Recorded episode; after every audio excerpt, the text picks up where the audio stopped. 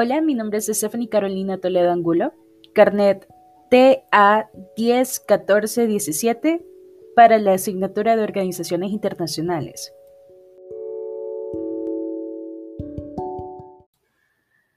Orígenes y antecedentes de las organizaciones internacionales.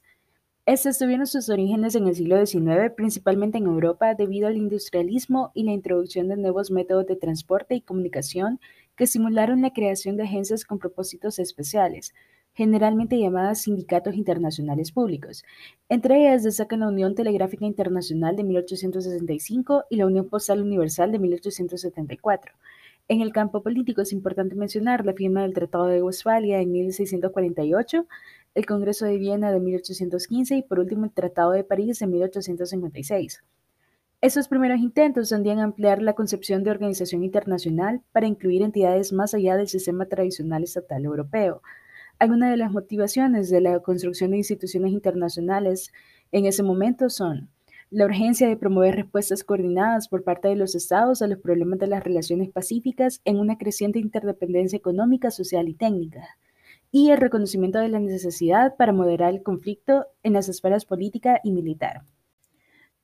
La Sociedad de Naciones contaba con tres órganos políticos, la Asamblea, que representaba la totalidad de los Estados miembros, el Consejo, que comprendía de 14 miembros, cinco miembros permanentes, que eran potencias de intereses mundiales, y nueve miembros no permanentes nombrados por tres años por la Asamblea.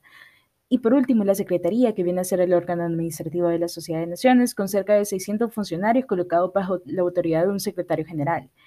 Las decisiones de la Asamblea y del Consejo eran tomadas por unanimidad de los miembros de la sociedad que estaban representados en la reunión. La regla impedía que se tomaran medidas referentes a los asuntos de la Sociedad de Naciones y el desarrollo de la cooperación entre los gobiernos que no contaban con la aprobación de todos los miembros presentes. En cuanto al declive de la Corte Permanente de Justicia Internacional, se plantearon diversos problemas, pues había estados que formaban parte del estatuto de la Corte, pero no participaban de la Conferencia de San Francisco por haber sido enemigos o neutrales en la Segunda Guerra Mundial.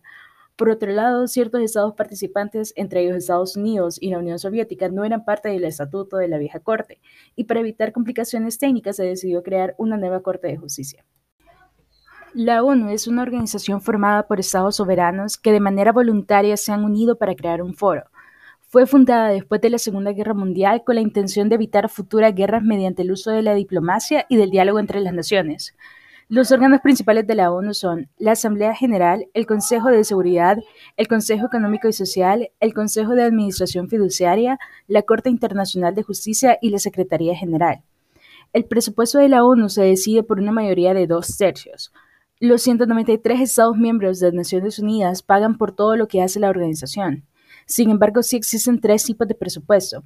El ordinario, que incluye las funciones básicas de la sede de las Naciones Unidas y sus oficinas, el presupuesto de las operaciones de mantenimiento de la paz, que cubre varias operaciones, y fondos de carácter voluntario para subvencionar distintas agencias de las Naciones Unidas.